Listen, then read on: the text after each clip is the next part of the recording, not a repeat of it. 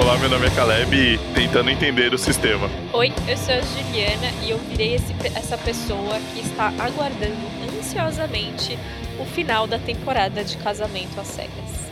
Oi, meu nome é Luana, eu tô morando em Florianópolis e eu aprendi uma expressão muito boa aqui com o Leco, né, que inclusive nosso ouvinte aqui, que é mofas com a pomba na balaia. Significa, se vocês ficaram curiosos, espere sentado. Só isso, queria compartilhar com vocês. e você está escutando o nome do livro. a gente já pode começar o, o, episódio falando qual a expressão da sua região que vocês acham mais curiosa quando, ou que as pessoas estranham, porque essa foi maravilhosa.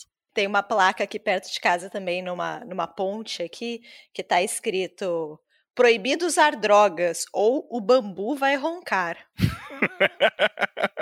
eu acho essa curiosa aqui. Inclusive, os, eu achei que eu estava preparada para Florianópolis, para o sotaque de Florianópolis, porque eu morei muito tempo no Rio Grande do Sul, né? Eu achei, gente, eu tô pronta, vamos lá. E eu não estava, eu não entendo metade das coisas que esse povo fala, às vezes eu só concordo e torço pelo melhor. Eles falam muito rápido. Não, concordar e torcer pelo melhor é um pouco da nossa atitude na vida, né? Assim, do tipo, ah, você só concorda, segue em frente e torce pra que dê, dê tudo certo, né? Começamos aqui com essa frase bonita, né? O nome do livro também é coach. Torça sempre pelo melhor.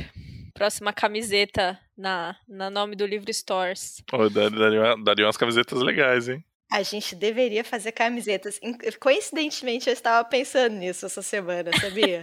livro bom é livro triste. A gente tem várias, várias frases aqui emblemáticas. A gente tem bons slogans. Eu acho que as pessoas iam gostar, viu, cara? Eu acho que as pessoas iam gostar. Comentem aí se vocês gostariam de camisetas. O nome do livro Corporation. Ó, já, já sei a camiseta da Juliana ser meu tipo de livro, bafão familiar. assim, bem grandão, assim. Ia ser. apoia essa ideia aí, apoia esse ponto nome do livro.com. Não, apoia-se apoia-se.com. Apoia-se essa ideia, apoia-se.com. Vai, vai todo esse endereço, pode procurar a gente lá. Um deles vai funcionar, né? Um deles vai funcionar. Vai lá, Juliana. Vai que daqui a pouco vira recompensa aí no Apoia-se uma camiseta do nome do livro. Você tá marcando bobeira isso. Só você ainda não apoiou. Mas esse não é um episódio sobre empreendimentos. Pequenas, como é que era? Pequenas empresas, grandes negócios, não é? A gente teve um episódio sobre isso que foi sobre Jeff Bezos. Né, um empreendedor que veio da garagem, a Lu, a Lu contou a história dele aqui, né? Da garagem pro céu, assim. Literalmente. Mas sobre o que é esse episódio aqui, já que a gente né, não vai fazer a parte 2 do, do empreendedorismo aqui? Esse episódio vai ser sobre entrevistas de autores. Né, a gente separou aqui quatro entrevistas, quatro falas, na verdade, de escritores brasileiros que a gente gosta, né? Que eu gosto e sei que a Ju e o Caleb também gostam. E a gente vai mostrar para vocês essas falas. Eu acho que são falas que rendem discussão, rendem conversa. Mas aí, qual é a malandragem aqui, né? Qual vai ser o joguinho que a gente vai colocar aqui no, no episódio? Vocês né, queridos ouvintes, vão poder adivinhar quem é o escritor. Eu não vou falar qual é o escritor, vocês vão poder adivinhar quem é. Será que vocês conhecem a voz dos escritores? Ou será que através de algum conceito, né, de alguma ideia, vocês conseguem descobrir quem é? Porque eu tentei pegar aqui falas que são representativas desses escritores. E a Ju e o Caleb também não sabem que falas são essas. Então eles também vão poder tentar adivinhar. Pegadinha do malandro, hein? Ah! Cada acerto vale um ponto. E aí, no final, quem tiver mais pontos ganha. Não sei o que que ganha. Ganha porra nenhuma, não sei. É vencedor do jogo, é o suficiente, assim, a glória. Ganha um card, né? Com uma foto ridícula e uma coroinha, assim, no Instagram. A Juliana, não sei se vocês sabem, mas a Juliana é muito competitiva, né? Então. Só. Não vai querer perder. E aí, assim, é de quem falar primeiro, hein? Mas aí não pode falar enquanto o autor tá falando para dar tempo para os nossos ouvintes, para nossos ouvintes tentarem adivinhar também. Para eles gritarem assim, sabe? que nem a gente faz com, com os podcasts que a gente ouve, quando alguém fala alguma coisa, você fala, não, é tal coisa, sozinho, assim, sabe? Assim, muito aleatório, assim. Então vamos fazer assim, escreve no chat. Tá bom. O primeiro que escrever no chat ganha e a gente fala depois da fala quem que foi o primeiro a falar. Já vou deixar aqui, já vou já cliquei já pra ficar com a linhazinha já pra Depois eu, eu que sou competitiva, eu só queria deixar isso claro aqui pros ouvintes. Não, eu só tô. Só... Ah, aqui, Juliana. Todo mundo sabe que é você a competitiva aqui. Ó, eu tô animada, eu acho que esse episódio vai ser divertido. Então comentem se vocês gostarem, né? Porque aí a gente já faz outras partes aqui, parte 2, parte 3, tem muita entrevista no YouTube. Isso aqui é uma ideia que muita produtividade aqui, dá para fazer muitos episódios. É, e, é engraçado, né? Porque acho que talvez é, eu, eu tenho a impressão de que eu já li mais entrevista do que talvez tenha visto de, de autores. Imagina, Caleb, você vive em evento. É, é... Vivia, né? Na época que tinha eventos, antes do apocalipse zumbi. É verdade, não é verdade. Não, não, tá, faz sentido. É que eu fiquei meio pensando nisso se a gente reconhece as vozes, né? E na verdade, gente, eu tô muito carente de evento. Eu tava, eu fiquei numa, no final de semana, eu tive uma pira de que eu queria escutar o escritor falando, tava com abstinência. E aí eu fui pesquisar alguns, algumas mesas que eu gosto, e aí pensei nessa ideia do podcast. Pô, Lu, assim... eu nem assim sabia, e agora assim, já, já fiquei ainda mais. Eu, eu já, já gostei mais do episódio, já, cara. Nasceu a partir de uma neura de quarentena. Eu acho que a Ju e o Caleb também são meus, meus companheiros nessa pira, assim, mas assim, a gente gostava muito de ir em evento, e tinha brincadeira brincadeira do autógrafo, e as pessoas falaram, nossa, mas que coisa fútil o autógrafo. Mas não era só o autógrafo, sabe? Era tudo, era encontrar os amigos, era o evento, era a fala do escritor, era a reação da plateia. Eu, eu, eu substituí um pouco o, a, a, as palestras de autores por cursos livres de literatura, eu tranquei o meu semestre na USP esse, esse, esse semestre, achando que teria um semestre de, de, de, de calma e tranquilidade, e peguei um monte de curso livre de literatura. Acaba um, eu já me matriculo em outro. É bem ridículo. Eu me convenço que eu vou ler os livros que vão ser abordados nas aulas, mas obviamente eu não faço isso mas eu virei essa. Eu, eu só não sou louca de palestra. Normalmente eu entro muda e saio calada dos cursos, como eu faço nas aulas de faculdade também, eu sou esse tipo de pessoa, eu gosto de assistir aulas. Mas a Ju é maravilhosa, né? A Ju troca a aula da faculdade por aulas em cursos livres. Essa é a ideia dela de um ano de descanso. é muito bom. É, exatamente. Não, vou dar uma descansada, vou fazer outras coisas. ai, ai, mas então, nesse clima nostálgico, de felicidade serena, vamos, vamos para a primeira entrevista, então? Vamos. Estou, estou pronta, me sinto pronta queria dizer, eu escolhi entrevistas muito fáceis aqui. Eu realmente acho que vocês vão acertar. eu sei que não é exatamente esse o foco, né? Mas é, a gente escreve no chat quando acabar a, a, a, o áudio, né? Não, escreve no chat assim que você já souber. Tá bom, tá bom, tá bom. Primeiro que escrever é quem ganha. É só pra não gritar pra, tipo, né, pro nosso amigo ouvinte. Eu entendi, eu entendi. Não, eu, eu tô preocupado com meu amigo ouvinte, fica tranquilo. A gente tá fazendo uma disputa, a gente tá fazendo o quê? Minando a relação de vocês, né? Colocando uma disputa de casal. Isso aqui é digno do Gugu. Passou, repassa. Torta na cara. Quando eu puder presencial, a gente podia fazer um torta na cara, hein, meu? Meu sonho era fazer um negócio desse, cara. Eu topo. Eu sei que irei perder, mas topo. Eu não sou uma pessoa rápida. eu tô pensando aqui, eu não sei. Eu, eu, eu, eu, ia dar tortada também, eu não ia só levar. Eu, isso eu, eu sei que eu. Pô, mas isso daria legal, hein? É isso, vou, vou, vamos resolver essas coisas que a gente queria ter feito na infância e na adolescência no podcast. Para entretenimento das pessoas, eu acho que pode ser uma boa. Acho que sim.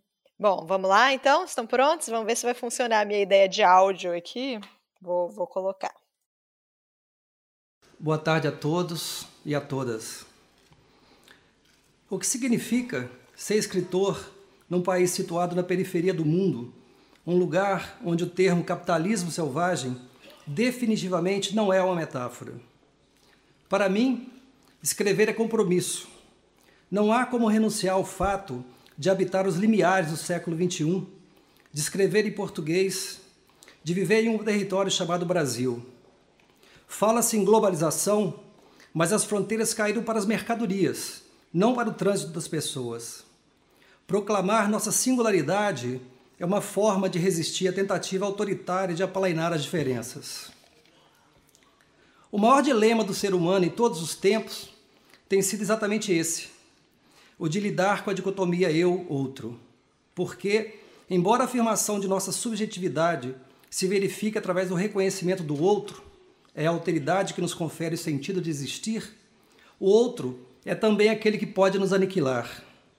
E se a humanidade se edifica neste movimento pendular entre agregação e dispersão, a história do Brasil vem sendo alicerçada quase que exclusivamente na negação explícita do outro por meio da violência e da indiferença. Nascemos sob a égide do genocídio, dos 4 milhões de índios que existiam em 1500, restam hoje cerca de 900 mil, parte deles vivendo em condições miseráveis em assentamentos de beira de estrada ou até mesmo em favelas nas grandes cidades. Avoca-se sempre, como signo da tolerância nacional, a chamada democracia racial brasileira, mito corrente de que não teria havido dizimação, mas assimilação dos autóctones. Esse eufemismo, no entanto, serve apenas para cobertar um fato indiscutível. Se nossa população é mestiça, deve-se ao cruzamento de homens europeus com mulheres indígenas ou africanas, ou seja, a assimilação se deu através do estupro das nativas e negras pelos colonizadores brancos. Até meados do século XIX, 5 milhões de africanos negros foram aprisionados e levados à força para o Brasil.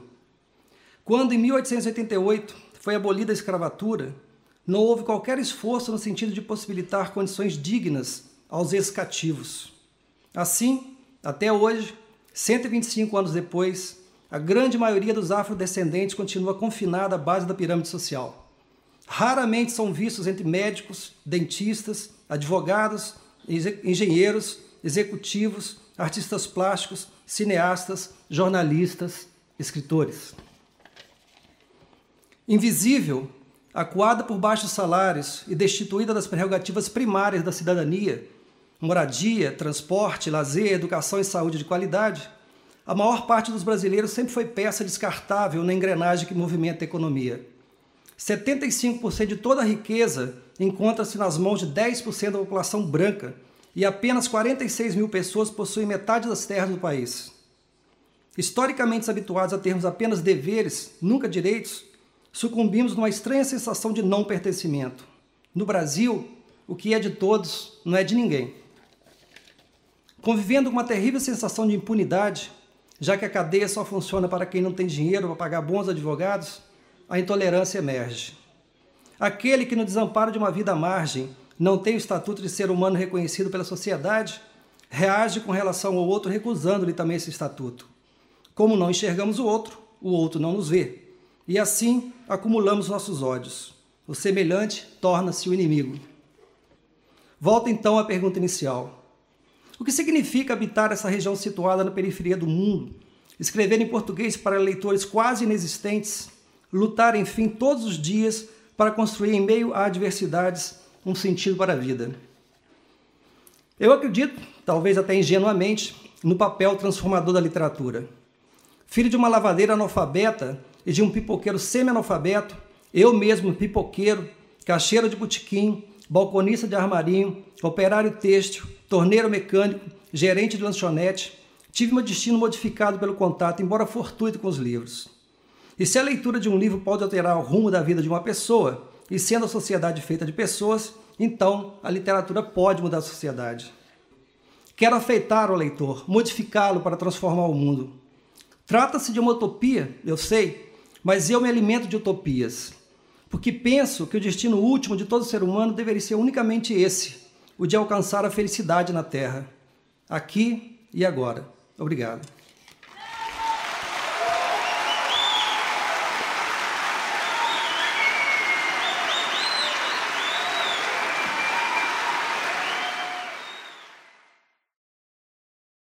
Quem que acertou aqui?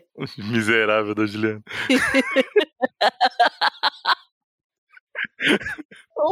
um para as meninas! É, é, oh, é, terror, nosso time é um terror.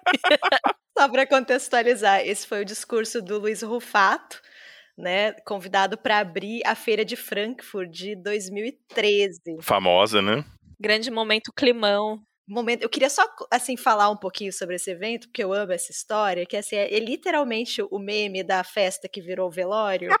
né? Eu não sei se os nossos ouvintes, eles conhecem a feira de Frankfurt, eu acho que o Caleb consegue até explicar melhor do que eu, mas basicamente é o maior evento editorial do mundo. Assim, acontece uma vez por ano, acho que se eu não me engano é em outubro, né? É logo depois do Nobel. Durante o, o comecinho, o, é o comecinho do, do anúncio do Nobel, pega já dentro da feira de Frankfurt. E assim, é um evento que tem dias que são fechados para o público, ele é voltado para o mercado livreiro, para o mercado editorial. Então lá fazem-se negociações, vendas de direitos, né? Então as editoras vão, mandam representantes. É um evento muito importante no universo dos livros. Não, não, eu ia falar assim, mais do que do público, né? É realmente um evento de negócios, né? É, não tem venda de livro para as pessoas, né? É, e assim, são pavilhões enormes, gigantescos. Então, assim, às vezes você tem gente que faz reuniões de 15 minutos com milhares de pessoas e você descobre muitas coisas, e, e até a relação do Nobel é isso, né? Às vezes, é, quem tá negociando o quê? Lógico, com os grandes grupos, mas assim, é isso. É um negócio muito grande, né? Muito, muito importante, né? É uma feira antiguíssima, né? E se eu não me engano, acho que é desde 76 que eles têm uma, uma história de um país homenageado. Eles escolhem um país que vai ser o país homenageado, e assim, desde esse início de 76, eu acho que o Brasil foi duas vezes o destaque. E é uma honraria, assim, né? Porque aí se forma uma comissão, se decide quem que você vai levar para Frankfurt. Eles fazem uma comitiva com muitos, dezenas de escritores, então tem eventos com esses escritores. É um lugar de destaque mesmo, né, na feira. E esse ano, 2013, era o Brasil. Né? Então foi o Rufato. E aí, gente, ele deu um, esse discurso que, né?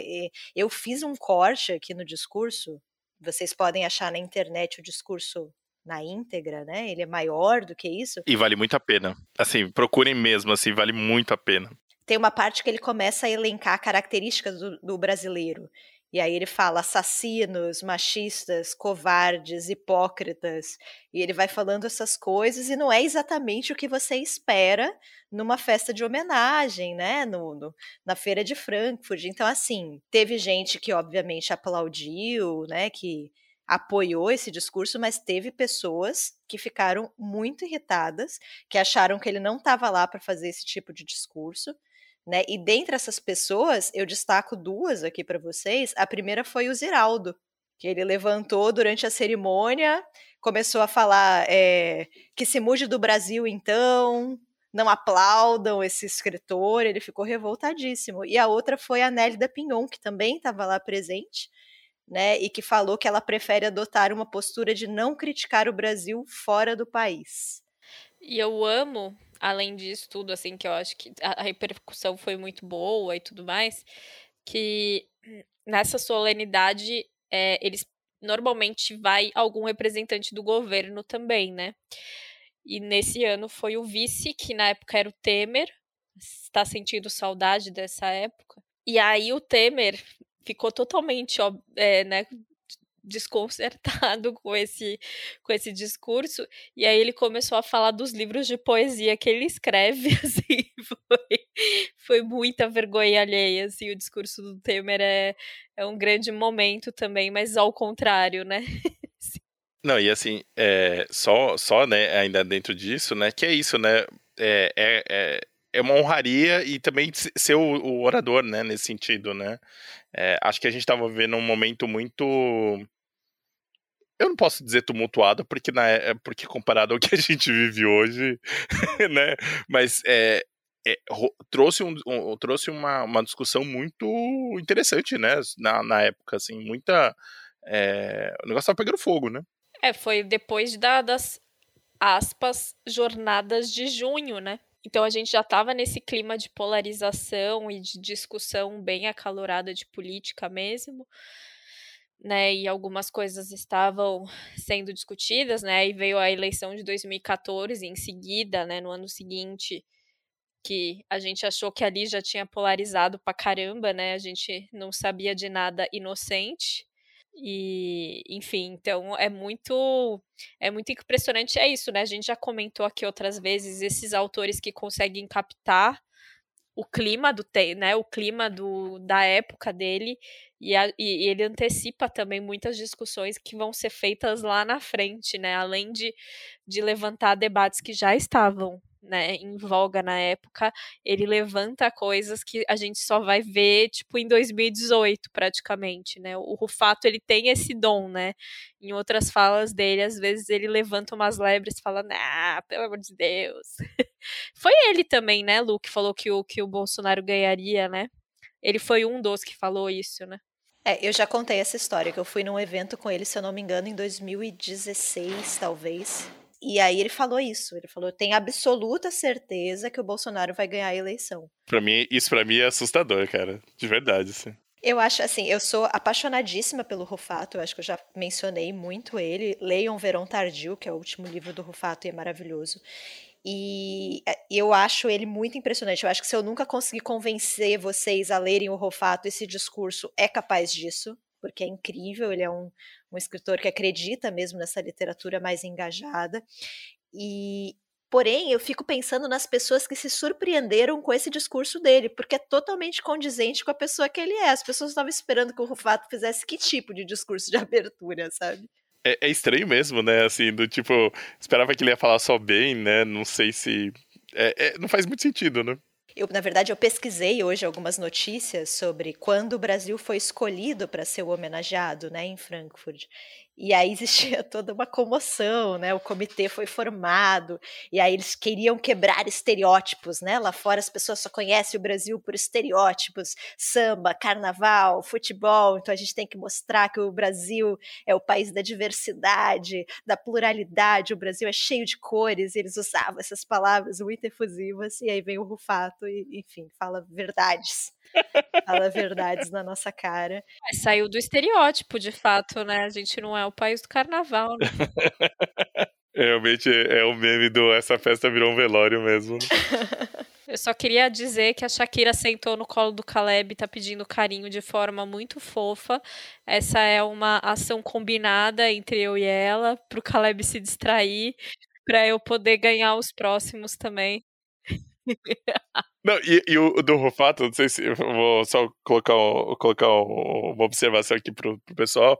Eu fiquei ouvindo e falei, pô, eu conheço essa voz. Eu fiquei pensando, a Juliana já tinha digitado o Rufato já, gente. Eu já tinha matado já. Mas eu não reconheci a voz. Depois eu fui escutando um pouco mais e falei, é, o jeito dele falar e essa coisa bem crítica dele, assim, sabe? Tipo, foi, foi por isso, não foi. Depois que eu fui, tipo, sabe, ah, realmente, parece a voz dele, sabe? Mas primeira coisa foi, foi a, a forma, né, de, de, de, de, de, encadear as palavras.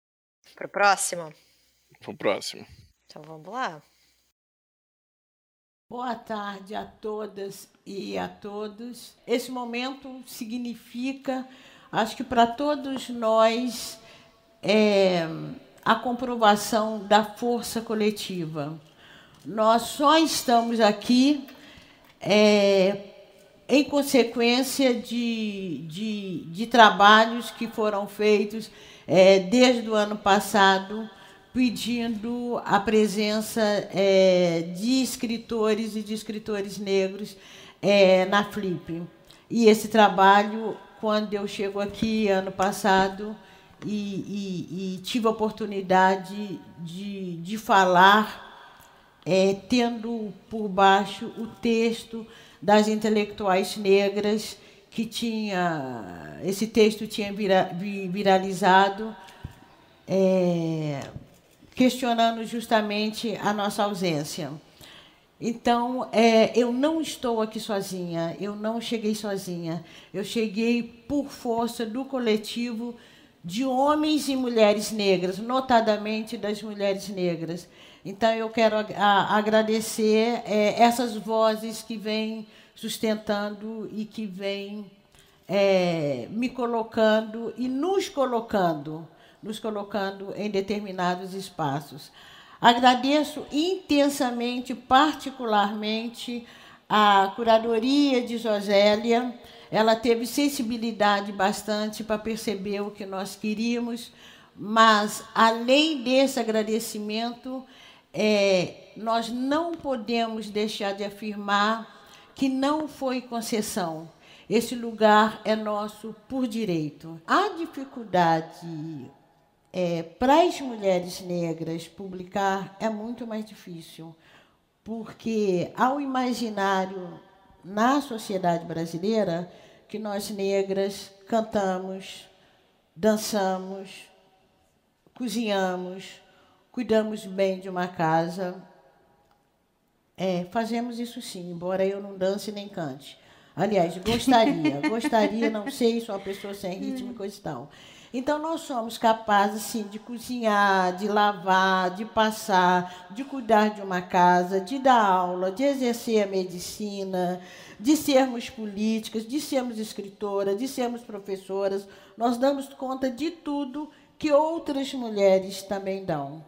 Mas esse imaginário é, que coloca as mulheres negras sempre em, em lugares subalternizados e nunca nos dão a competência do conhecimento, a competência da arte literária, isso atrasou muito o meu processo de publicação e ainda o meu processo de visibilização, não só meu, mas de várias escritoras negras. O conceito de escrevivência, ele passa por aí também eu tenho. É, engraçado porque quando eu usei o termo escrevivência, eu não sabia que eu estava criando um termo, não sabia que eu estava criando um conceito, né?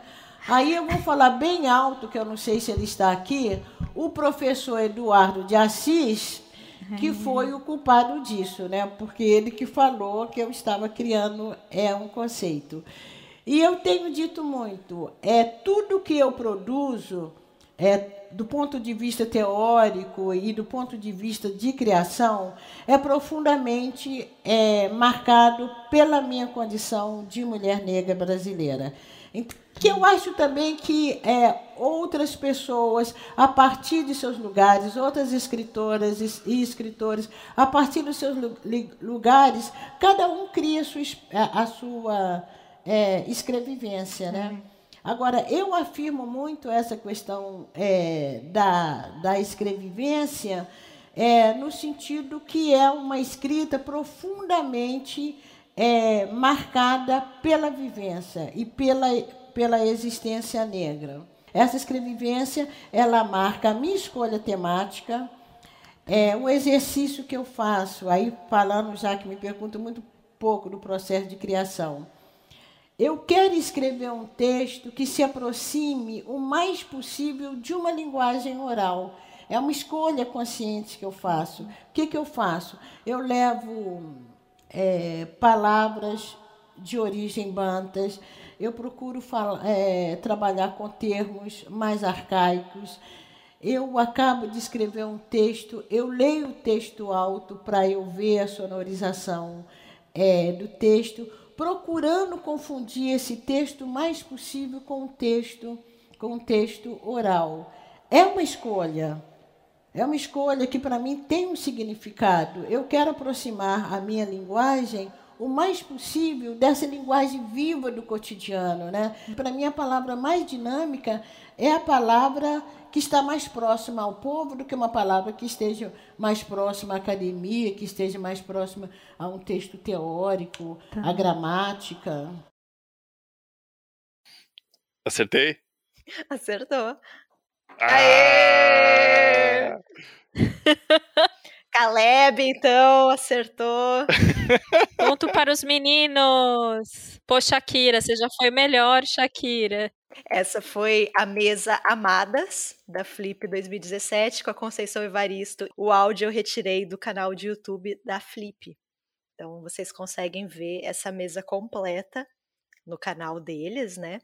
E para dar uma contextualizada aqui, né? E por que que eu acho esse discurso tão, tão forte, assim, essa mesa tão incrível? A gente teve toda uma polêmica na Flip do ano anterior, né? Da Flip de 2016 porque na programação principal da Flip não havia sido convidado nenhum autor, nem nenhuma autora negros. né? E isso gerou muitas críticas. Teve uma crítica em especial que foi da Giovana Xavier? Ela é coordenadora do Grupo de Estudos e Pesquisas Intelectuais Negras da Universidade Federal do Rio de Janeiro. Então, ela fez uma carta aberta que depois foi compartilhada por muita gente, muitas, muitas pessoas, né? E ela chamou a Flip de Arraiada Branquidade. É um bom nome para Flip. Foi muito polêmico. O curador na, naquele ano foi o Paulo Werneck. Palmas, palmas, palmas, palmas.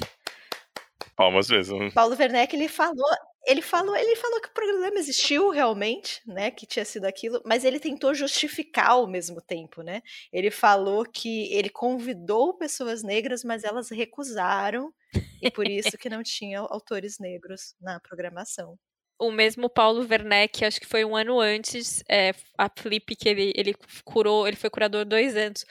É, falaram que era, que era a Flip das mulheres.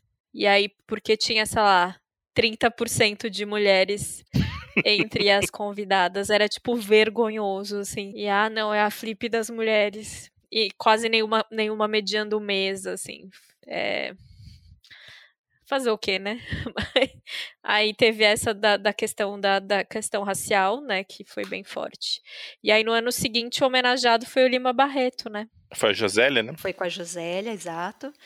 E, e aí por isso que a Conceição fala, né? Que na verdade isso ela agradece Josélia, mas isso não é de forma alguma concessão, é um lugar de direito, né? E, e aí a Conceição estava nessa mesa, a gente tem várias, para quem nunca foi na Flip, a gente tem várias mesas, mas algumas são mesas de mais destaque, né? Pelo horário, pela comoção que elas causam. Essa foi uma mesa de grande destaque. É dela com a Ana Maria Gonçalves, que é a autora do Um Defeito de Cor, né? Foi um acontecimento, né? Porque, além de tudo, na, naquele ano na Flip, é, não tinha tenda, a tenda dos autores, a, a, as, as mesas aconteciam na Igreja da Matriz. Eu achei bem simbólico isso, assim, foi muito bonito, assim, sabe? Tipo, elas falando do altar, assim, sabe? Ok que é o altar que foi construído por né, pessoas escravizadas, eu sei que tem isso, mas é uma, é uma ocupação de espaço, né? Foi um grande momento, assim. É, assim, a, a, a, essa, essa sensação que a Ju comentou de estar tá lá dentro, né, foi muito emocionante, né? Acho que foi dos, acho que foi das coisas mais emocionantes que eu vi na Flip. A gente já, já teve, já se emocionou bastante, mas é, como reforçando um pouco que a Ju falou de, de ocupar o espaço, né?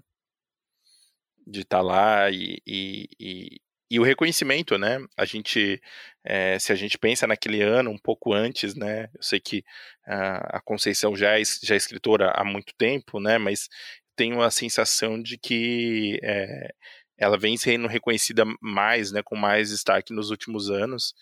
E, e ela já está com uma idade avançada, né? Enfim, está super lúcida, super, né? Não é isso, mas é, seria mais alguma coisa para a gente se arrepender, não reconhecer, é, não reconhecer e não homenagear ela em vida ainda, sabe? E tá naquele lugar, né? Foi muito, foi muito especial, né? Foi muito marcante, né? Sim.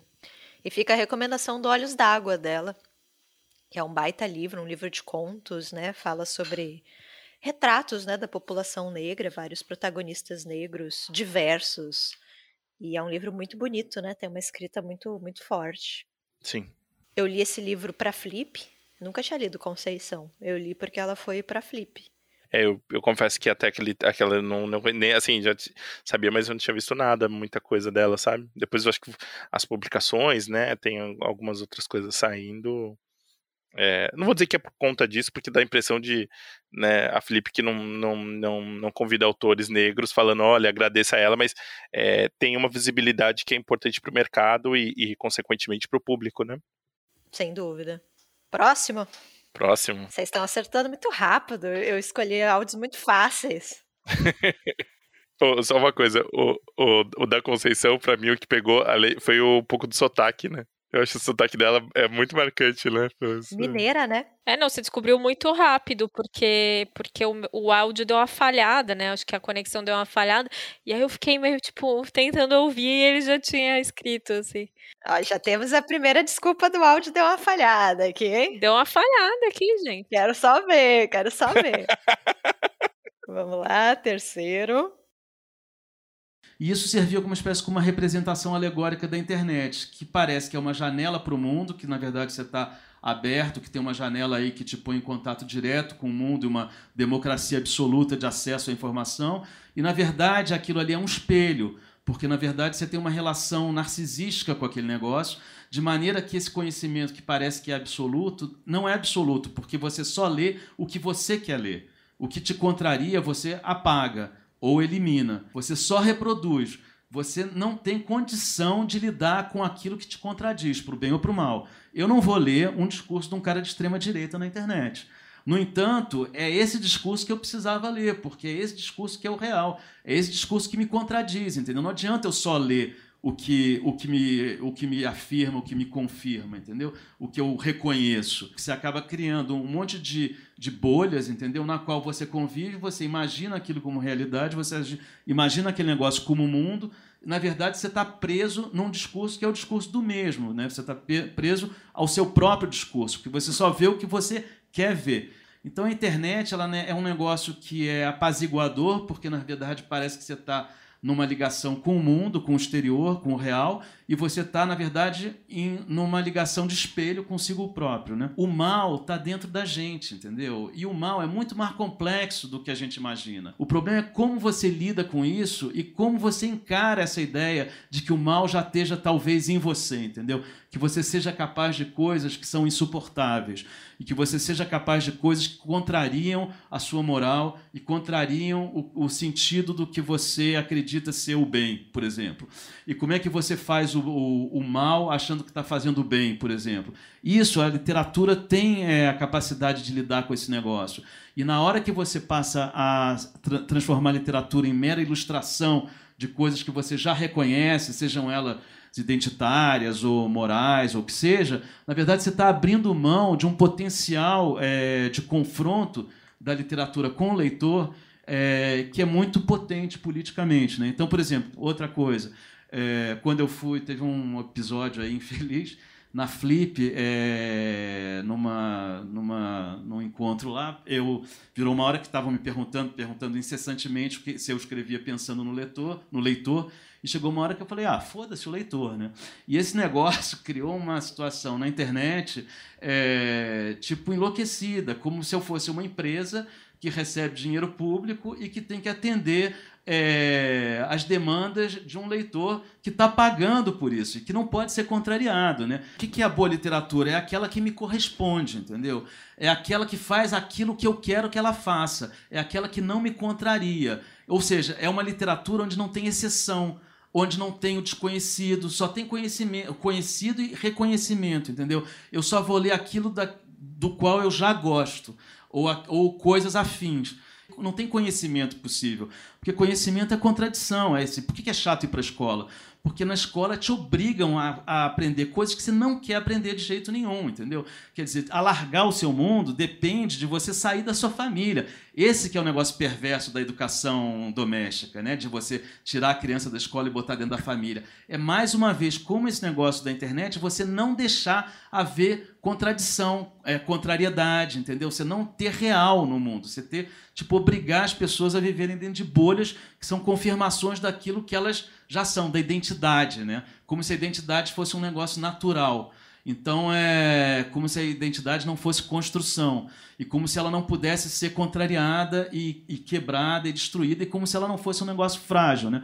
Então é, eu acho que a coisa da literatura política, o que ela é interessante é que ela dá, ela abre, ela não tem ela não, tá ela não deveria estar tá subjugada a ideias é, preconcebidas, entendeu? A uma ideia preconcebida do que é literatura. Ela devia estar tá justamente é, tipo, fluindo nesse canal de liberdade absoluta que é perigoso, porque permite coisas que são coisas insuportáveis, entendeu? Você se confrontar com coisas que são coisas é, difíceis de com as quais é muito difícil de lidar e, e, com, e com coisas que politicamente são insuportáveis, entendeu? Mas que são importantes porque é uma espécie de experiência no real. O que eu acho que é interessante da literatura é justamente isso: é com, como é que você transforma esse negócio numa experiência é, com o real, com o outro, mas com o outro Não como esse outro domesticado que diz, ah, é um ursinho, uma gracinha, olha, é o outro aqui, porque é a diversidade, entendeu? Então é,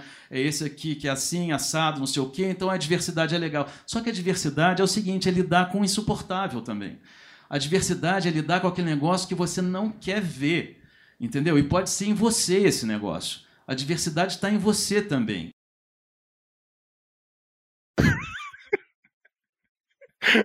Ah, Ju, como você acertou isso? Não é possível. Ah, mas, não, mas assim, é, é, não, peraí, peraí. Vamos falar primeiro o que é, né? Bom, esse foi uma entrevista do Bernardo Carvalho ao jornalista Manuel da Costa Pinto, né, no Segundas Intenções, no dia 25 de maio de 2019. Esse áudio foi retirado do canal de YouTube da Biblioteca de São Paulo só comentar aqui que o que eu devia ter pensado é. Pô, a Luana, a Luana colocou muitos autores que são próximos dela, assim, que, que, que tem um carinho. Eu não ia reconhecer o Bernardo nunca, mas. Não, eu não, eu não reconheci pela voz, eu reconheci de novo pelo, pelo, pelo conteúdo. Pelo discurso. É, ele tava falando de internet, ele tem um livro sobre internet, Caleb. Aquele. Quer dizer, não é sobre internet, mas aquele do, do aeroporto. Reprodução, né? Reprodução. Foi por isso que eu reconheci. Juliana, não é para você pensar tão logicamente assim e ser tão analítica. Pô, vai com emoção, meu. Eu achei que vocês não iam acertar esse áudio. E aí, no meio do áudio, ele fala sobre a Flip, de quando ele falou foda-se o leitor. Eu achei que aí, com foda-se o leitor, vocês iam acertar. Grande momento, grande momento. Eu gosto muito do Bernardo Carvalho. Eu acho essa ideia dele de produzir uma literatura de confronto fazer o leitor pensar por que, que a gente tem essa necessidade de se reconhecer nos personagens e gostar dos personagens, e o quanto isso é uma literatura de conforto, e na verdade os livros que realmente nos transformam são aqueles que nos dão porrada, assim, eu, eu gosto muito dessa ideia dele. Eu acho que às vezes ele se aproxima perigosamente de conceitos politicamente incorretos. Você escuta a fala dele tem um choque, assim, mas aí depois eu acho que a gente, eu, né, pelo menos eu vou tentando entender, e eu acho que eu, enfim, eu gosto muito do discurso dele, assim, eu acho, não sei se concordo, mas acho meio fascinante, assim. Eu acho que é, é, é, é outro autor que também tem essa visão muito do nosso tempo, né? De, de, de, de antecipar algumas coisas de, de, de, comportamentos políticos da sociedade e tudo mais. Né? Eu lembro nessa entrevista e quando ele falava desse, desse livro, né, Reprodução, ele falava muito sobre essa, justamente essa polarização que já estava na época, né, 2016, 2000 e eu não sei exatamente que época que é o livro, mas acho que é por aí, né, o reprodução. Mas ele já falava bastante de, disso de uma forma que, de novo, você consegue também trazer muito para os nossos tempos, né? 2013, Ju. É, é, é, a galera, é a galera que pescou o que estava acontecendo em 2013 e deixou todo mundo no chinelo, assim, é basicamente isso, né? Pô, mas eu fico incomodado com isso porque, assim, é um, é um tipo de olhar, né, muito preciso, né, e, lógico, a gente está falando isso olhando na perspectiva do tempo, né, é, de quem, quem acertou, entre aspas, quem errou, né, mas é, esse, essa sensação de conseguir capturar o, o, o exato né, sentimento do, do, do momento é, é, eu acho muito impressionante e o Bernardo é, é isso que ela falou um pouco desse do confronto, né, do, de, de, deixar desagradável, né, de tornar algumas coisas até desagradáveis para para levar a literatura dele, né, assim, acho que para confrontar um pouco a gente, né. É o reprodução para quem ainda não leu. O protagonista desse livro é um bolsonarista, assim, clássico. É, o cara ele está numa situação ali no, no, aeroporto que ele vai ser levado para dar um, um, depoimento, uma situação meio estranha ali, e aí ele começa a teoria da conspiração em cima de teoria da conspiração, um discurso mega, hiper de direita e vai jogando tudo aquilo. A gente só tem acesso a uma voz porque a ideia é não ter diálogo, a gente só tem aquela enxurrada. E assim, é um livro que eu particularmente não gosto, porque eu não consigo lidar com um personagem bolsonarista, assim. É você ler um romance longo com um personagem bolsonarista. Eu quero que ele morra, eu não quero isso para minha vida, eu não quero ler esse tipo de coisa.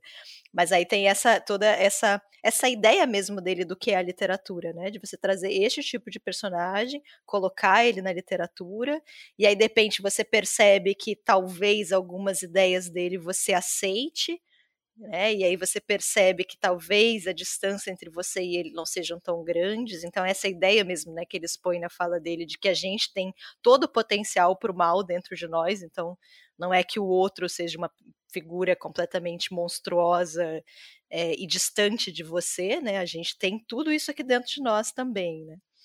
E, e talvez ter contato com esse tipo de personagem, com esse tipo de situação, faça você refletir e pensar o mundo de maneira diferente, né? Eu acho linda como ideia, mas eu não consegui, assim. Esse livro, para mim, foi uma morte lenta. Eu lembro que eu nem fiz resenha dele. Eu pensei, ah, não, não vou, não quero mais pensar nesse livro na minha vida, tô, tô pulando fora dele.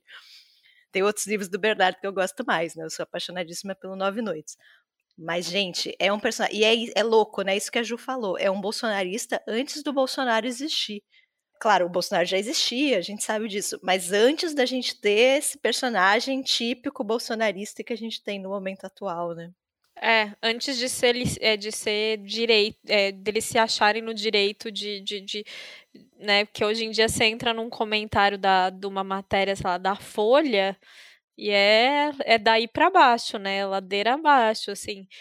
Mas ainda, ainda existiam algumas amarras sociais que as pessoas ainda não se permitiam tanto assim, né? A, a, a soltar tanto chorume, né?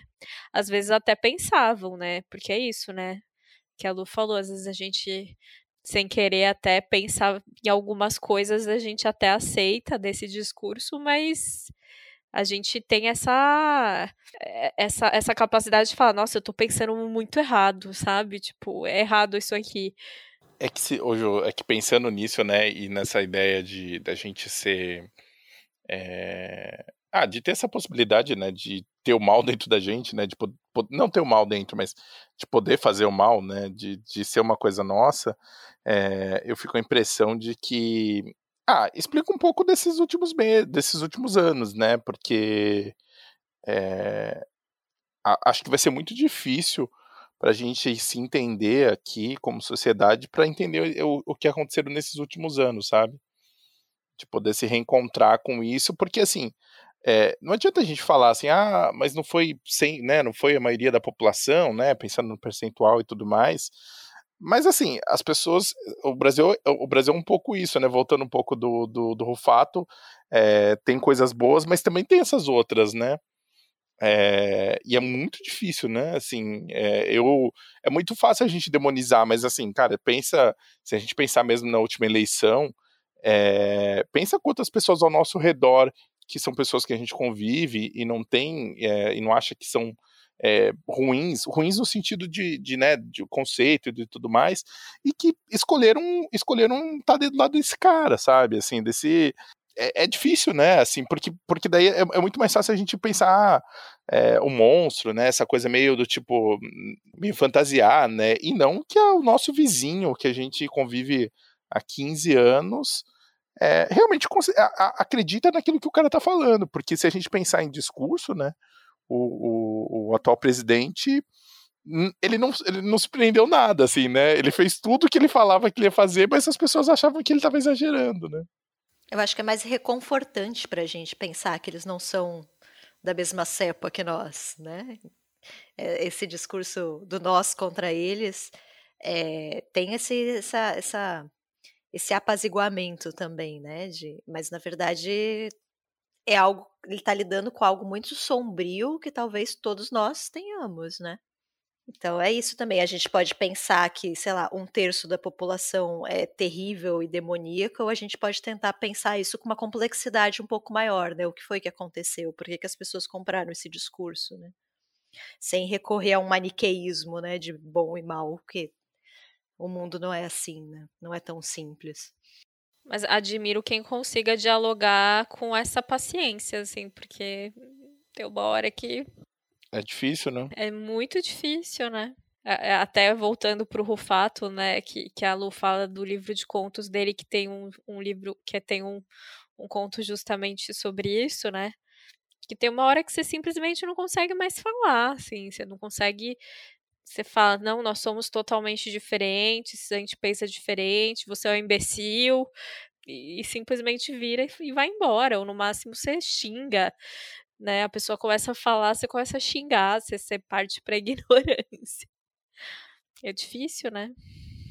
Como eu falei, eu acho, como ideia, acho maravilhoso, mas na prática, ele fala isso, né? Que a gente, na verdade, deveria estar lendo discursos de direita e conversando com essas pessoas, porque a gente deveria estar conversando com quem nos confronta e nem, não com quem nos espelha, né? O espelho ele é muito mais confortável.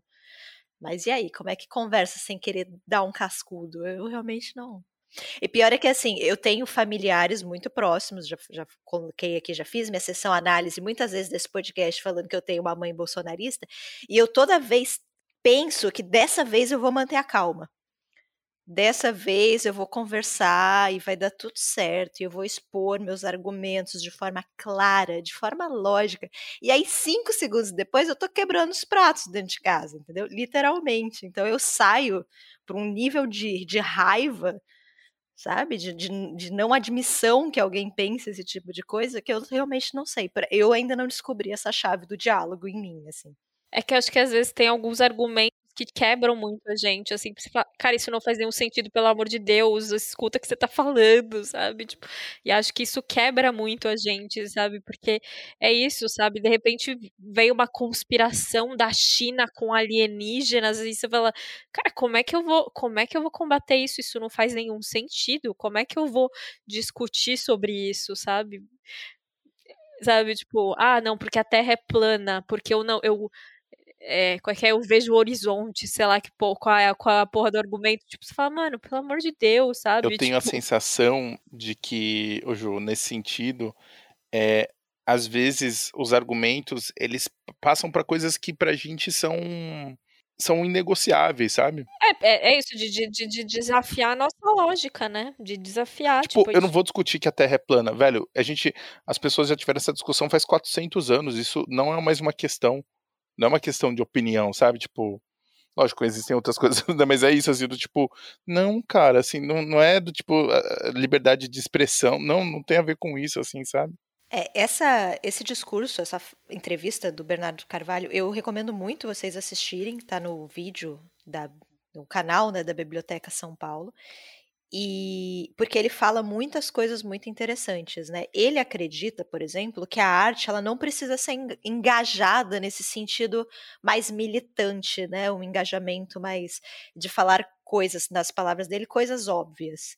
Né? Ao mesmo tempo, a grande maldição do governo Bolsonaro, na opinião dele, é que a arte precisa falar coisas óbvias.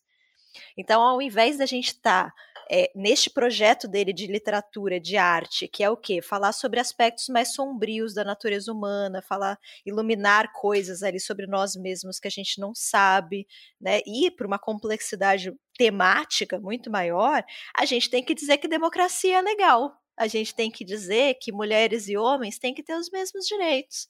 Né? A arte tem que dizer que talvez não seja uma boa ideia a gente assassinar travestis na rua, sei lá a gente tem que falar o óbvio, né? Então a gente acaba tendo que produzir discursos e até arte para falar coisas que a gente já deveria ter superado há milênios e a gente simplesmente não supera. E toda vez que a gente tem uma falsa ilusão de que a gente está avançando, acontece alguma coisa que faz a gente retroceder 20 passos no joguinho, né?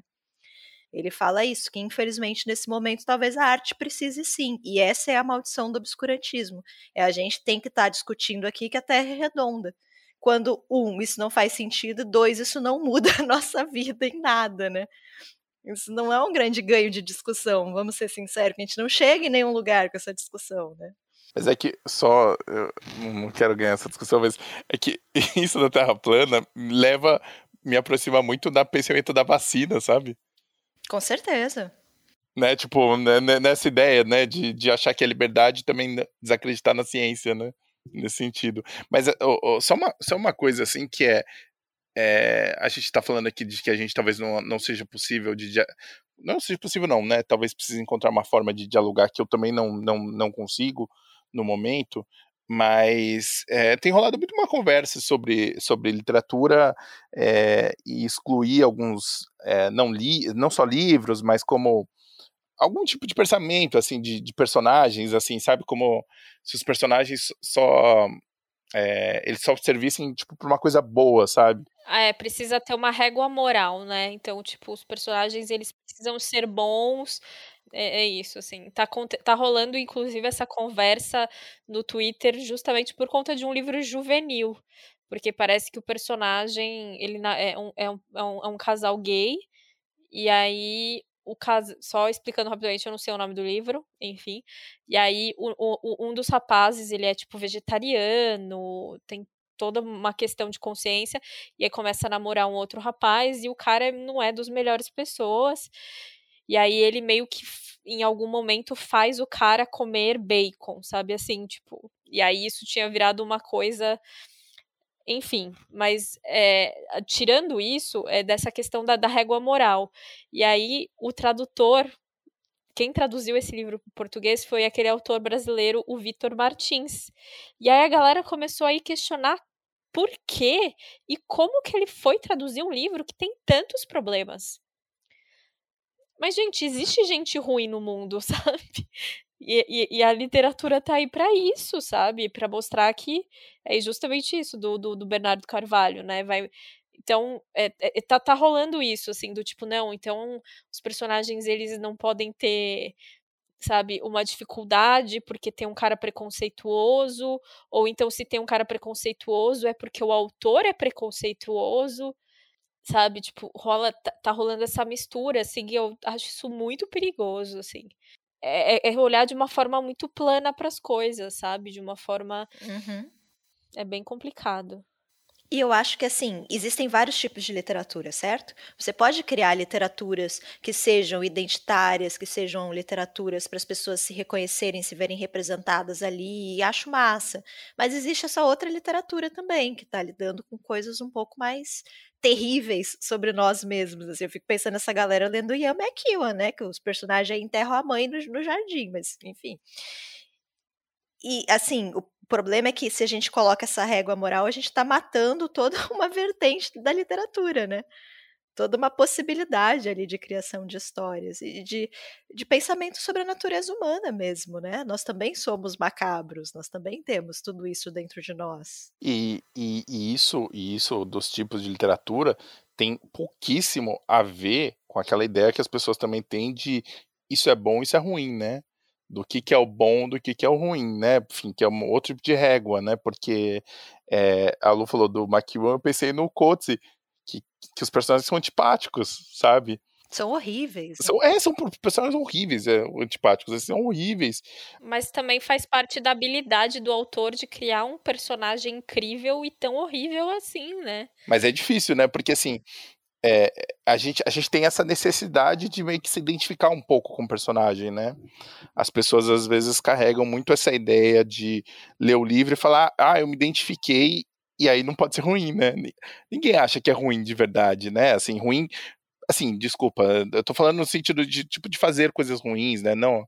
Mas é, é e é meio engraçado, assim, não, não sei se é, no caso do Bernardo, assim, não, não li, mas assim, é, eu preciso muito que a literatura me mostre isso, sabe? Tipo, é um exercício que para mim faz todo sentido, assim.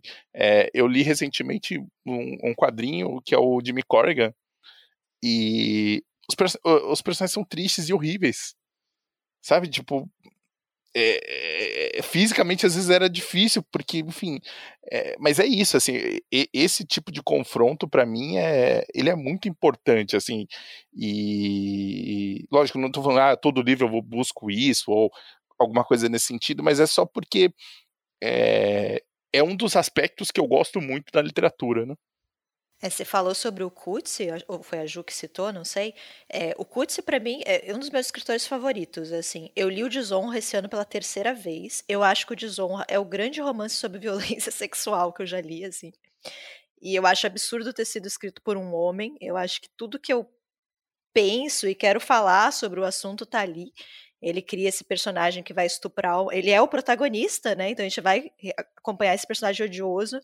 E ele é esse homem que vai estuprar uma garota, uma estudante, uma aluna dele, vai ser envolvido num escândalo na faculdade, enfim.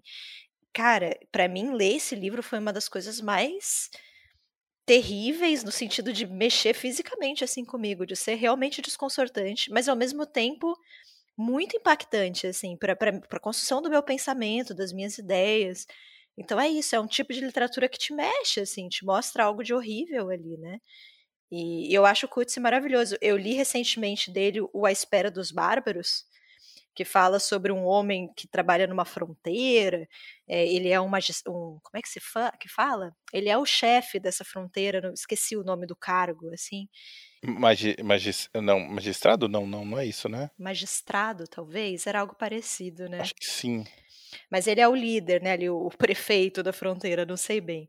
E aí ele vê, vem alguns, tem um rumor de uma invasão dos bárbaros, então vêm os policiais da capital e começam a torturar pessoas e é horrível. E ele olha para aquilo e fala: Eu não sou assim, eu sou muito melhor. E aí, com o decorrer da história, ele vai percebendo que ele também é horrível. Sabe, que a crueldade e a violência acontecem em vários níveis. Então, assim, é um livro horrível de ler, é totalmente terrível, assim, das sensações que ele te provoca, mas, nossa, que livro maravilhoso, assim. Então é isso. E aí você. E pior é que o Kutsi, não é espera dos bárbaros nem tanto, mas no Desonra, ele ainda faz o favor, né, que é para complicar ainda mais a discussão, de misturar dados biográficos dele com o do protagonista, né? Então o protagonista também é um escritor universitário, dá aula na mesma universidade que ele. Então daí para as pessoas pensarem, olha o Kutsi, que filho da puta, hein? olha esse escritor escroto. E ele de fato não sendo uma pessoa tão simpática, né, como ele é. é difícil pra gente, né? Não é o escritor, não é, é o narrador. Eu tô, eu li o A Pediatra da André Del Fuego, que fala sobre uma, li recentemente, foi meu último livro, que fala sobre uma uma pediatra né? E ela odeia esses, essas histórias de parto humanizado, né? E não vamos fazer tanta cesárea, e enfim, essa personagem odeia, cria todo um discurso em cima disso. E aí as pessoas, todas as entrevistas que as pessoas falam para André, é como se a Andréa pensasse isso. Vem cá, André, por que, que você pensa isso sobre parto humanizado? E aí ela fica, não, gente, eu não penso, eu tive um parto, eu tive uma doula, eu não, não penso isso, não sou eu, é a personagem. Então, a gente ainda está explicando, a gente ainda tem que explicar que não, a gente não, o escritor, né, a gente, como se eu escrevesse, mas o escritor não pensa aquilo, é uma construção ficcional, né? Escritor, narrador, são diferentes, mas é difícil pra gente. Falou em primeira pessoa, já era, né? Para mim é muito difícil. Eu, eu, eu, sei, eu, eu sei, assim, racionalmente, eu sei que não é o autor, mas falou em primeira pessoa, eu já tô, não, não, porque é, é, é, falou em primeira pessoa é ele mesmo, sabe? Mas enfim, mas racionalmente eu sei, eu sei que não é, mas é difícil. Só uma coisa do, do da pediatra eu não li, né, o da Andréia, mas e ainda mais falar sobre esse tema, né, que as pessoas sempre têm muitas opiniões, eu né? Eu tô muito curiosa para ler esse livro. Eu acho que eu vou gostar dele. É, eu acho que a Juliana vai perigosamente gostar bastante dele. E a Andréia toda vibes, assim sabe, de Mercúrio retrógrado, ela é essa pessoa, assim, e aí ela escreveu essa narradora radicalmente diferente dela, né? Esse que é o barato, eu acho, da literatura, né? Mas é difícil, pra gente diferenciar é difícil. E aí é isso, se a gente só poder construir narradores legais, para onde que a gente vai, né? O quanto que a gente está limitando. É, totalmente, totalmente. Não, e assim, é, é, a, a, gente falou um pouco aqui de, né, ainda sobre, né, do Bernardo, sobre a arte, né, e sobre ela servir alguma coisa, a, acho que a gente tem que pensar também nessa, ainda, né, pensando sobre isso, de que, tipo, nem sempre o livro ou o personagem precisa, né, só coisa boa, né, acho que a gente sair um pouco disso talvez seja bom, né. Vamos pro outro, então? Último áudio? Vamos. Vamos Como é que tá o placar aqui? Tá 2x1 um pra Juliana. Eu, eu, nosso time é um terror. Eu, eu, são as meninas. Tchá, tchá, tchá. Vou, vou colocar. Eu escrevo sobre a guerra. Uma vez a minha mãe me disse que achava que talvez para mim as coisas fossem até mais difíceis do que para ela, agora que ela já passou por tudo, já esqueceu, já sobreviveu, já tem família, já está estabelecida, porque para ela passou né? Ela tem aquilo. E para mim não, aquilo não passa. Porque além de eu saber que eu tenho uma mãe que passou por aquilo, eu tenho culpa de não ter passado por aquilo, é uma culpa inexplicável, né? Uma culpa ridícula, uma culpa que não, tem, não faz muito sentido, ela é meio absurda, mas ela existe. Eu acho que com os filhos de vários sobreviventes essa culpa existe.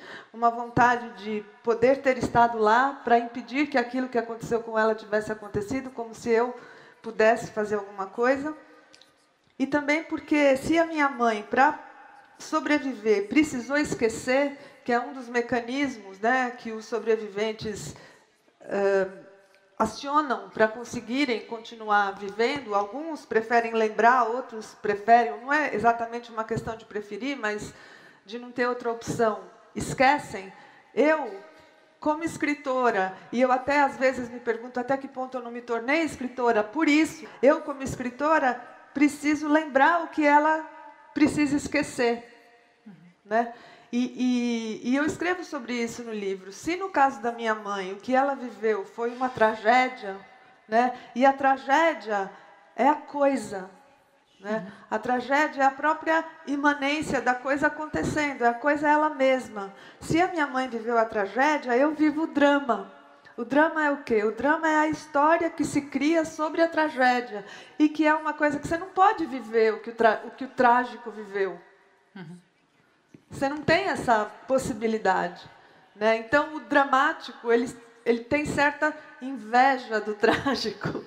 Né? E ele quer, ele quer passar para o outro o que o trágico viveu, mas ele não consegue. Então, você fica sempre aquém. Né? A linguagem nunca chega lá. E a tragédia de quem, de quem conta o drama é: eu preciso dizer, mas é impossível dizer. Uhum. Então você fica sempre nesse, nessa tensão, nesse paradoxo entre a necessidade de dizer e a impossibilidade de dizer. Mas isso, literariamente, é, é bom. Né? Você ficar nesse desafio. Enfim, no caso desse livro, necessidade e dever são praticamente a mesma coisa. Né? Uh, eu tenho a necessidade de escrever pela minha mãe, por mim, pela, pela própria história que foi vivida, pela palavra, né? pela, pela vontade de saber o que, que a palavra é capaz de dizer, até onde ela pode ir. Ela é muito libertadora, mas ela é muito aprisionante também. Eu, eu tenho certeza disso. Né? É, é, a palavra ela liga.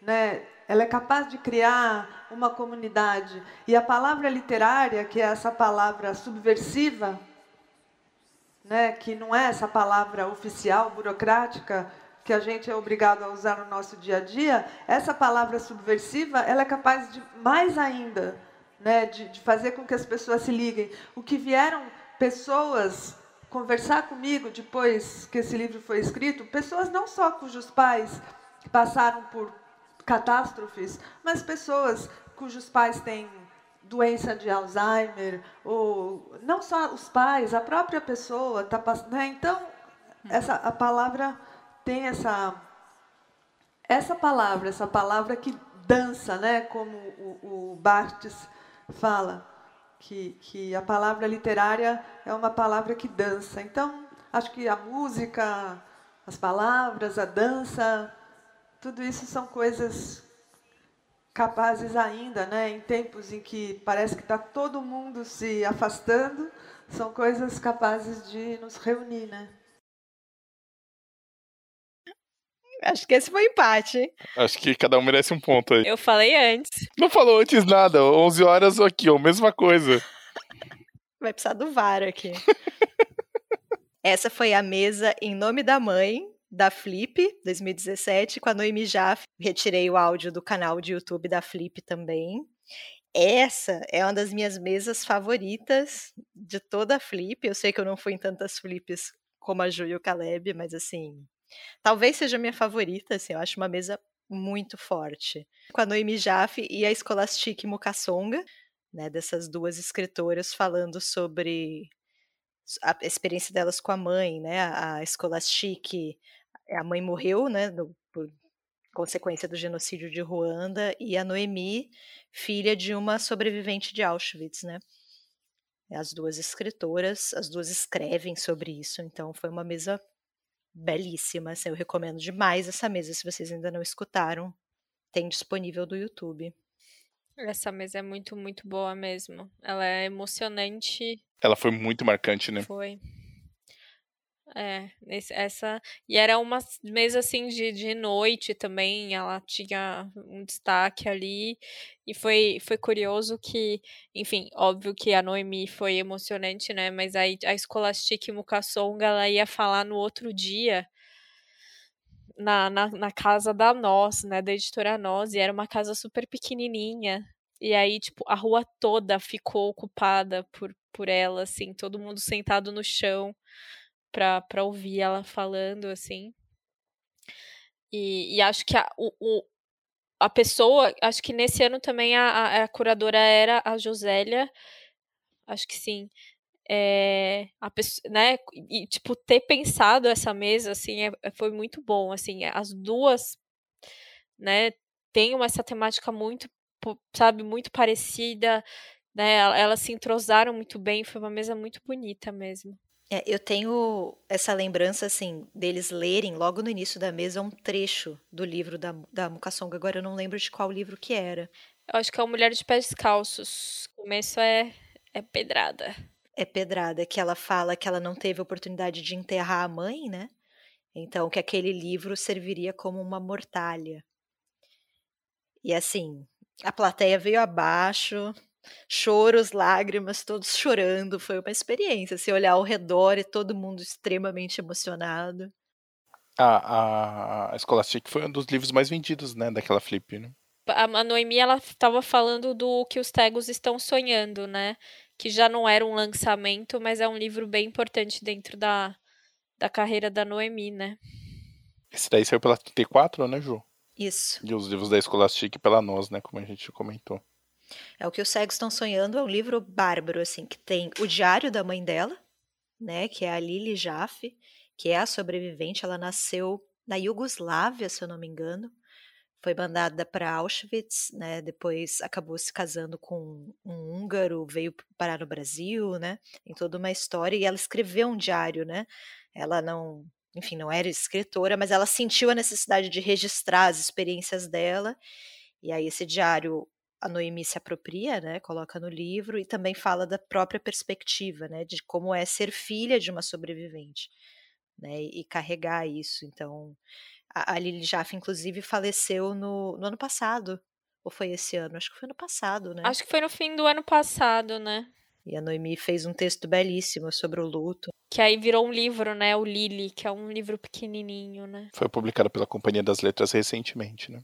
E é uma temática, né, da literatura de testemunho. Você tem o testemunho e você tem essa a, a, a história contada através dos, dos familiares, né, dos descendentes, dos filhos, dos netos dos que sobreviveram, né? É, ou dos que existiram a partir dessa sobrevivência, né? Desse golpe de sorte da sobrevivência. É, no caso, é isso, né? A Noemi é a segunda geração, né? Que a Lu falou, né? Que, que é bem comum também ter justamente a visão dos, das, dos sobreviventes a partir dos, dessa, dessa segunda geração, que já nasce pós-guerra, tem uma visão muito né, muito particular dessa, dessa questão dos pais, assim, é, é sempre bem interessante de ler, né, é, é, essa, essa segunda geração, a primeira geração, né, é super importante, né, tem coisas incríveis, mas essa segunda geração é interessante de ver também. Sim, e, e eu sempre fico meio fascinada com a ideia de você usar a palavra para você trabalhar o seu próprio trauma ou para você elaborar essas suas experiências de família, né? Então, eu acho interessante, a Noemi fala isso durante essa mesa, né? Que talvez ela tenha se tornado escritora por isso. Não só por isso, para a gente não ser reducionista, mas que talvez essa necessidade da escrita tenha alguma raiz do fato dela ser filha de uma sobrevivente. Eu acho muito interessante essa ideia da, da palavra utilizada para a elaboração do trauma. E só para completar, tem também aqui sobre a mãe da, da Noemi, a Lili Jaffe, tem a primeira temporada do Projeto Humanos também que ficou famosa, enfim, já existe há muito tempo, mas ficou bem famosa por causa do caso Evandro, né? Que eu acho que é a terceira temporada, talvez. Mas a primeira é sobre a Lili Jaffe. É muito legal. Fica a recomendação também do Projeto Humanos, né? O, acho legal esse do projeto Humanos, o legal desse, dessa temporada é porque o, o, o Ivan Mizanzuki conseguiu falar com a, a Lily, né? Ele, então, ele tem, tem, tem depoimentos da, da Lily, né? Então não é só a narrativa e tal, ele, ele conseguiu chegar, a, chegou a falar com a, com a, com a Lily, e acho que também com a Noemi, se não me engano, ela também acho que aparece no, nos episódios. Então é, é, bem, bem interessante, né? Porque é isso, você tem, você tem os diários dela, né? Esse, esse documento, mas também você tem depois a, a fala dela no, nesse, nesse podcast. Isso, então, esse último ponto não valeu, então, porque os dois responderam ao mesmo tempo. Ou valeu e os dois ganharam pontos, né? Pode ser também. Eu, eu, do terror, eu, eu, o time é um terror, eu, eu. A Ju é uma ótima vencedora. É, exatamente, ela é muito. Vou fazer um vídeo de eu jogando uma torta na cara do Caleb. Se você quer isso, comenta aqui. Não, não comenta não. A Ju merece essa vitória pelo Bernardo Carvalho. Eu acho que ali ela, ela foi bem. Eu acho que os outros ainda estava mais fácil. Do Bernardo. Pô, o Mano falou internet ela acertou. Não, é, foi demais, cara. Foi demais. Aqui eu entro pra ganhar. Mentira, gente. Eu não, não, não sou tão. Ó, comentem se vocês gostaram do episódio, porque eu amei fazer, eu quero fazer outros. A gente pensou até em pegar entrevistas, é, livros, né, de entrevistas, com traduções de entrevistas de escritores de fora, para a gente colocar aqui também, para a gente não precisar colocar áudios em outras línguas, né, as quais não dominamos, a gente pode pegar trechos escritos e ler aqui.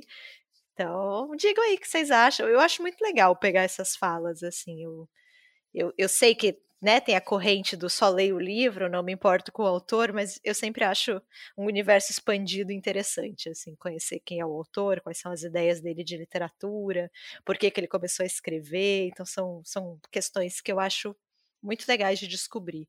Quando eu gosto de um autor, eu sou bem tiete, assim, todo mundo já sabe disso, que eu sou a pessoa dos autógrafos, mas eu gosto muito de acompanhar a carreira, assim, eu sou super tiete. Eu também gosto. E gosto de ler entrevistas também, então a gente achou a, a ideia, deu, deu, eu acho que deu certo, e a gente rolou toda uma discussão filosófica aqui, porque aqui tem formação, aqui tem discussão política. Para uma terça-noite, Ju cansada, teve um dia difícil no trabalho. É, um dia difícil aí. E dia, um dia de chuvoso, né? Que não prometia muita coisa. Talvez a Ju tenha lidado hoje, eu tô chocada com essa informação ainda, com 30 escritores num lançamento ao mesmo tempo. Pense nessa ideia por um minuto. Um, né? um minuto de silêncio aqui pela, pela manhã da Ju. 30 autores é muita coisa. Não, mas teve, tiveram uns que não compareceram, não foram 30. Eram 30 autores, mas alguns não compareceram. 26. Ju, se metade não foi, ainda eram 15 autores. A Juliana não tem, ela não consegue lidar com isso. o silêncio fala por si só. Sim. Então é isso. Espero que vocês tenham gostado aqui da nossa experiência. Comentem, né? Vai ter o card do episódio no Instagram, então o nome do livro podcast. Sigam a gente, comentem o que vocês acharam. Tem o nosso Apoia-se. Estamos sempre falando do Apoia-se aqui para vocês. Temos várias recompensas, o grupo no Telegram, tem a nossa noite do monóculo também. Uma vez por mês a gente convida um pesquisador, um professor para dar uma palestra. Então as pessoas que apoiam têm acesso a esse conteúdo. E é isso. Tá bom, pô. Agora comenta aqui com a gente qual camiseta você usaria do, do nome do livro incorporations. É, pô, a gente podia fazer um, a gente podia fazer um, eu gostei da ideia. Só as frases clássicas. Será que a gente consegue lembrar das frases clássicas? Eu acho que a gente tem que fazer um levantamento das frases clássicas para nossa incorporations aqui. Fechou. É isso, né? Se cuidem, fiquem bem, continuem usando máscara. Até mais, até a próxima, gente. Até mais. Tchau, tchau.